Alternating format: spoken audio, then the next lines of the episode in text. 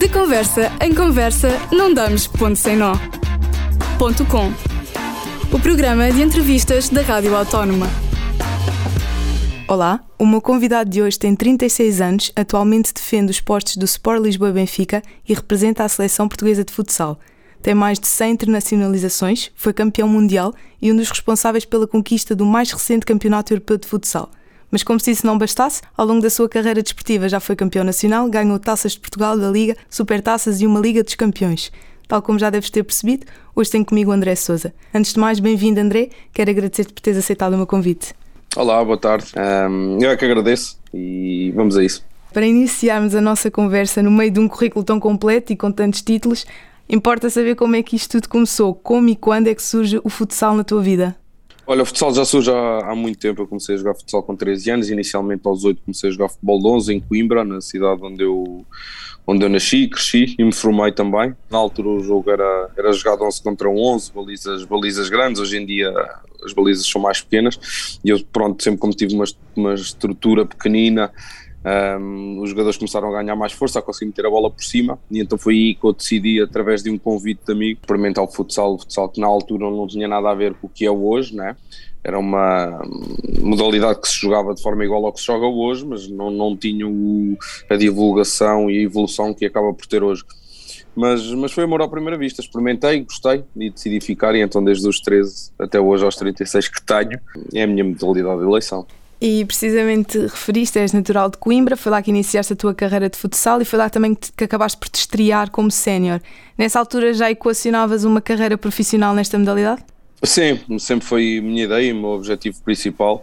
Uh, fazer carreira, mas tinha objetivos bem definidos e, e, metas a atingir, e uma delas acabaria por ser os meus estudos tenho a felicidade de viver e nascer em Coimbra, como te disse, cidade de estudantes com muita variedade de faculdades e com faculdades muito, muito conhecidas e com muito valor, e então decidi-me formar primeiro na área de desporto, onde, onde, sou, onde fiz a minha licenciatura e o meu primeiro mestrado em Coimbra, para depois sim poder voar no futsal e tornar-me profissional e viver unicamente esta, esta apaixonante modalidade.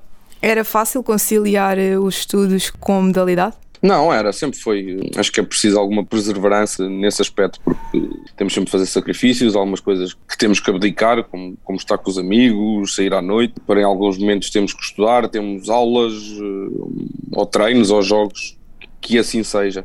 Eu, enquanto jogava e treinava na académica, acabaria por ser mais fácil conciliar, porque estava lá de casa e as coisas faziam-se mais facilmente. Entretanto, fui-me uma equipa em Leiria, para o Instituto João Quinto, Pombal, mais precisamente, onde tinha que fazer 50 km e aí perdíamos algum tempo em ir e vir para o treino. Mas o treino era às 6 da tarde, se não me engano, então conseguia aí através de. Durante as aulas, frequentava, durante o dia, frequentava as aulas, para depois para o treino ir treinar todos os dias, de segunda a sexta e depois o jogo no sábado, para fazer a minha vida de forma, de forma normal. Ou seja, era tudo uma questão de querer e conseguir conciliar uh, treinos Sim, eu acho que passa um bocadinho por aí. Acho que tudo na nossa vida se consegue através de metas e objetivos a atingir de forma, forma fixa e irracional também, porque isso também é importante. Mas se tivermos bem definido essas metas a atingir e se formos organizados na sua gestão, abdicando, tirando de um lado, metendo no outro, porque também conseguimos ter tempo de descanso também é importante nesta vida que eu acabo por ter. É, acho que conseguimos atingi-lo. Eu consegui, acredito que as outras pessoas também consigam, obviamente. Umas épocas mais tarde, tu uh, tu próprio já referiste, estiveste na académica, depois acabaste por ir para o Instituto Dom João V, depois ainda estiveste no Operário e mais tarde uh, vais para a Associação Desportiva do Fundão,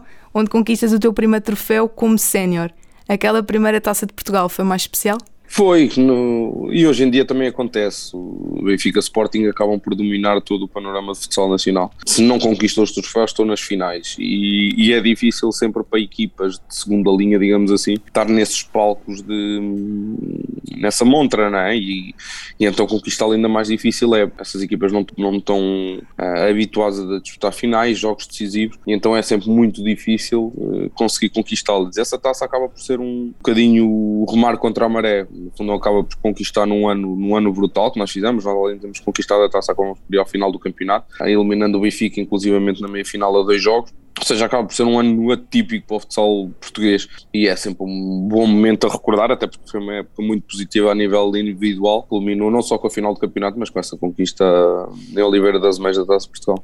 No clube, como é que estavam a viver toda a experiência de, ok, isto está, está mesmo a tornar possível, estamos mesmo quase a chegar à final, vamos conquistar isto? Eu acho que foi uma, uma época gradual, à medida que a época ia avançando, íamos apercebendo também que as coisas estavam a correr muito bem, tínhamos um, um excelente grupo, um clube também muito organizado facilita quando assim é a conquista de, de, troféus e pelo menos está nas finais. Então eu acho que ao longo do ano as coisas sempre foram correndo bem, nós fomos também ganhando noções disso, sempre trabalhando nos limites e sabendo que as coisas poderiam cair para o nosso lado. Mas chegamos à altura final de, maios e junhos, quando são as, as grandes finais e as grandes conquistas, para estarmos à altura do acontecimento e acho que foi isso que aconteceu. A partir daqui, a nível individual, não soubeste parar de ganhar, foste para o Sporting Clube de Portugal, onde ganhaste basicamente todos os troféus que existem a nível de clubes de futsal. O que é que significou para ti começar a representar um dos grandes em Portugal?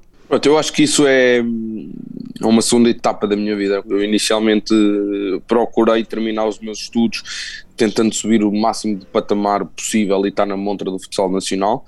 Um, e isso aconteceu no Instituto. Estamos a falar de uma equipa que hoje em dia já não existe, extinguiu-se em 2010, mas foi uma equipa que, que hoje em dia poderemos comparar a um Braga, um Fundão, digamos assim, equipa uma equipa muito organizada, disputava sempre o quarto, quinto lugar da, da primeira divisão, nas taças de Portugal também ia longe, ou seja, permitiu-me fazer as duas coisas ao mesmo tempo. A partir daí terminei os meus estudos e foi aí que eu decidi, pronto, quanto mais cedo chegasse um Benfica um Sporting melhor, que esse era o meu objetivo. As coisas também muitas vezes não correm como nós queremos e então esse convite tardou por, por acontecer. Depois, mais tarde, em 2014, acabou por surgir a, a hipótese de, de, seguir a minha carreira no Sporting e foi isso que, que acabei por fazer. Quais é que foram as principais diferenças que notaste quando chegaste a um clube com a dimensão do, do Sporting? Olha, são, são clubes diferentes, são clubes com outra estrutura, trabalham muito paralelamente ao que se faz no futebol 11, né? e existe um, um, grande nível de profissionalização, de tempo também e de, de, organização dos treinos, eu acho que isso acaba por fazer diferença, também. A qualidade dos jogadores, o nível orçamental é diferente, conseguir trabalhar com atletas que são considerados os melhores jogadores do mundo e quando temos esse género de pessoas a trabalhar ao nosso lado, estamos sempre mais perto das conquistas, eu acho que aí é que acaba por fazer a grande diferença de, de chegar aos momentos decisivos e, e tendo os melhores do nosso lado, as coisas acabam por cair mais, mais facilmente para nós. Depois de cinco épocas de leão ao peito, terminas a tua ligação com o clube e mudas-te para o rival Sport Lisboa Benfica, o clube que representas atualmente. Esta decisão foi fácil?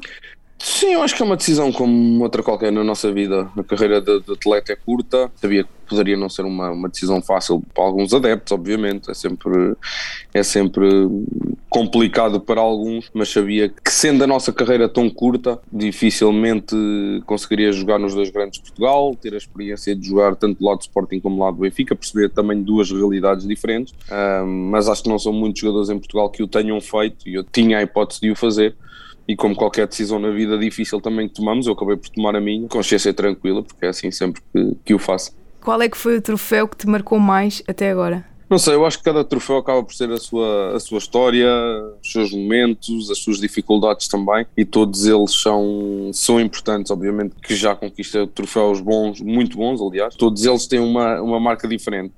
Se me pedisses para destacar um, diria talvez o Europeu 2018, que eu acho que é o, o grande momento de virada do, do futsal português.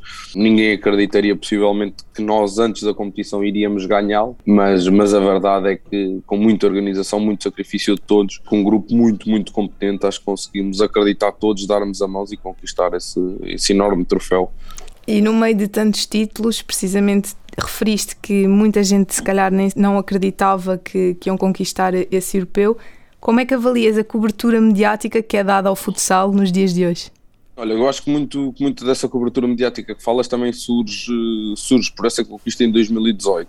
Estamos a falar de uma enorme conquista para o futsal português. Hoje em dia, em 2022, já temos mais um europeu e mais um mundial, mas em 2018 eu acho que é o momento de viragem começamos a ser vistos como os melhores do, do, mundo, né? Olhando para o futsal europeu, para o futsal mundial, não são muitas as seleções conquista. Isto passava sempre por equipas como Itália, Espanha, Rússia, digamos assim, essas três grandes potências, que, principalmente Espanha, que acabaria por conquistar esses, esses, esses troféus. Mas pronto, felizmente Portugal conseguiu se intrometer entre os grandes um, e levou-nos ao nosso patamar, aos nossos melhores momentos individuais e tornar o futsal português um dos melhores de equipas do mundo.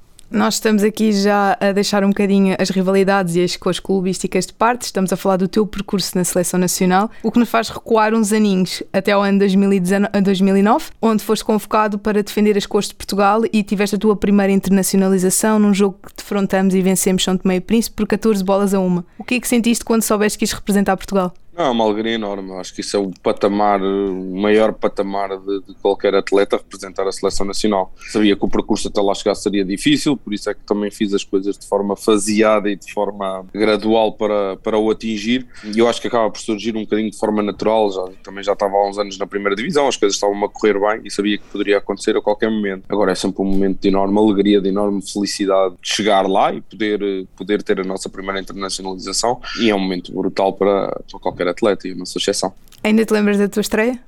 Lembro, foi nos Jogos da Lusofonia em 2009, isto na, no meu Arena. Na altura acho que nem era a meu Arena que se chamava, hum, mas lembro-me, lembro-me, lembro-me de, de, dos, do nervosinho miudinho, de, destes momentos normais que fazem parte da carreira de um atleta. E tal como tu disseste, em todo o mundo não, não contavam com a conquista do europeu. O futsal acabou afetado pela pandemia que atravessámos e isso levou a paragens nos campeonatos, alterações nas competições, nas seleções e o Mundial também não, não foi exceção neste caso. Quando arrancam para a Lituânia, como é que iam as expectativas? as expectativas iam altas, né? como eu disse, em 2018 provavelmente ninguém acreditaria que ganhássemos. A partir desse momento as expectativas mudaram e foram lá para cima, como é normal. É? Nós, nós estamos a falar de uma seleção que tem um dos melhores jogadores do mundo, o melhor selecionador do mundo, dos melhores campeonatos de, de, futsal do mundo, por isso cada vez mais a expectativa é elevada para a conquista de grandes, grandes troféus. Agora nós estamos a falar de uma competição que dura duas, três semanas, não é? são sempre competições muito curtas, muito rápidas, temos de estar ao, ao nosso melhor rendimento se queremos ganhar. Felizmente as coisas correram bem, também muito fruto da nossa competência. Mas também é importante ressalvar sempre aqui o fator sorte, entre aspas, porque eu acho que também se trabalha e cada vez menos é é, temos que dar aspecto a esse, a esse valor para quando as coisas uh, acontecerem sentirmos preparados e, e, conseguirmos igualar essas expectativas que tanto queremos atingir. Qual é que foi a sensação de chegar a Portugal campeão do mundo? É uma alegria enorme. Eu acho que estamos a falar aqui não só do, do continente europeu, estamos a falar do mundo, né? incluindo aqui seleções da Argentina, seleções do Brasil, seleções muito fortes, equipas muito competitivas, com excelentes campeonatos também. Equipas conseguimos inclusivamente eliminar e com jogos muito consistentes, eu acho que isso é que fez a diferença para a conquista do nosso campeonato do mundo. No meio destas conquistas, achas que podem ter influência no mediatismo e na forma como as pessoas vão olhar para a, para a modalidade, isto para a vertente dos clubes, ou seja, podem atrair mais pessoas a quererem praticar a, a modalidade? Sim, eu acho que sim, acho que faz algum sentido, não é? Se, se, se as coisas forem bem feitas, se, se houver evolução no futsal português, se, se, os clubes também tiverem essa preocupação, que eu acho que têm, acho que cada vez mais os miúdos começam mais novos a praticar futsal, um, há uma vertente muito competente a nível, todos os níveis, mesmo de treinadores de formação, cada vez mais competentes, cada vez mais, mais interessados pela modalidade. Acho que isso valoriza a nossa modalidade e, obviamente, os miúdos estão mais interessados também em participar nessa modalidade e fazê-la crescer a nível nacional para, para continuarmos a, a manter esta, estes triunfos grandes e elevados para, para o futsal português. Pegando nesses triunfos, vocês decidiram habituar mal os portugueses, palavras do Mr. Jorge Brás, e, e conquistaram também o europeu. Na preparação desta competição, sentiam a pressão por virem da conquista do Mundial? Não, eu acho que ali muitos jogadores que constituem a seleção nacional já, já andam nestes patamares há muito tempo e é importante conseguir discernir o que é o que é saudável e o que não é. E se nós nos metermos nesse género de mentalidade e de pensamento, eu acho que as coisas poderiam correr mal. É importante perceber que, que temos que dar tudo e que temos que, que seguir uma ideia de jogo, uma estratégia delineada muitas vezes pelo Mr. Brás. E se todos remarmos para o mesmo lado, estaremos sempre mais perto de conquistar uh, troféus. Por isso, fugir um bocadinho essa mentalidade, essa, essa ideia do, do, temos que ganhar. Obviamente, toda a gente quer ganhar. Eu, mesmo quando Portugal não tinha conquistado nada, queria conquistar a mesma e, e acabei por jogar muitos europeus e muitos mundiais em que não ganhámos. Obviamente que neste momento uh, o patamar está lá em cima, mas nós gostamos desses desafios e queremos estar à altura do, dos acontecimentos. Uma mensagem para os portugueses que nos estão a ouvir. É suposto preparar o coração e o sistema nervoso para a renovação dos títulos? É, eu acho que sim. Não, não, é bom não esquecer que quando jogamos uma meia final contra uma Espanha, uma, uma final contra uma Rússia, nós estamos a jogar contra os melhores jogadores do mundo. Há jogadores de elite, jogadores de, de, patamar mundial é que pisam estes palcos e jogam estes jogos. Por isso é normal haver, haver momentos e, e, e emoções muito à flor da pele neste, neste género de jogos. Uh, porque também eu acho que é isso que faz um bocadinho o, o recordar e o valorizar a vitória se também se fosse fácil também não seria não seria tão facilmente recordável por isso que assim seja que continuemos a ganhar que isso é o mais importante Portanto, vamos ter que nos preparar, vamos ter que roer as unhas todas, vamos ter que sofrer mais, basicamente. Sim, eu acho que sim, acho que faz parte, faz parte do processo. Para terminar, sobre ambições futuras para a tua carreira desportiva, uma vez que já conquistaste tanta coisa, que sonhos é que ainda te faltam conquistar? Eu acho que nós jogadores estamos, queremos sempre mais e melhor, não só enquanto atletas, enquanto a nível pessoal, que é esta um bocadinho a gasolina que nos faz andar, uh, mas também para o clube que representamos. Uh, no meu caso, apesar de já ter conquistado tudo, eu acho que a reconquista acaba sempre por ser um, um desafio tão ou mais eliciante como a própria conquista pela primeira vez de cada, cada troféu. Como te disse há bocado, cada conquista tem a sua história, tem o seu timing, tem o seu momento, não só pessoal, mas coletivo também e deixam sempre as suas marcas, por isso quanto mais conseguir, conseguir rechear a minha carreira, as minhas conquistas melhor, uh, por isso é, é por isso que luto uh, todos os dias para, para conseguir estar ao meu melhor nível e atingir o máximo patamar possível no, na minha carreira. E se pudesses deixar uma mensagem para todas as crianças que sonham um dia estar no teu lugar e chegar ao patamar em que tu jogas, o que é que podias dizer? Que conselhos é que darias? Olha, que se divirtam, essencialmente é isso, é o que eu tenho procurado fazer na minha carreira. Obviamente que os momentos são de pressão, são de, de ansiedade, momentos difíceis de, de gerir, um, mas quanto mais, mais divirto, mais desfruto do jogo, uh, melhor é o meu rendimento. Eu acho que a vida passa um bocadinho por aí, gostar do que fazemos, ter objetivos bem definidos, obviamente, eu acho que isso é importante para, para conseguirmos delinear e também termos decisões na, na, nossa carreira, sabendo que é possível chegar ao, ao, maior patamar se esse for o objetivo de cada criança, mas eu acho que cada momento da nossa vida tem o seu, a, sua, a sua importância. Uh, por isso, desfrutar ao máximo do jogo, estar sempre concentrado nos treinos e fazer o que o treinador quer, e eu acho que são essas, é essa a ideia, é essa a mensagem que gostaria de deixar. E é com esta mensagem que vamos terminar a nossa, a nossa conversa. Obrigada novamente, André. Espero que tenhas gostado tanto como, como eu. Foi um prazer enorme ter-te aqui. Obrigado, obrigado, Catarina. Boa sorte e, e, felicidades. Muito obrigada. O episódio de hoje do Ponto Com chega ao fim, mas fica desse lado ligado à Rádio Autónoma. Obrigada. De conversa em conversa, não damos ponto sem nó. Ponto Com. O programa de entrevistas da Rádio Autónoma. Este programa foi gravado nos estúdios da Universidade Autónoma de Lisboa.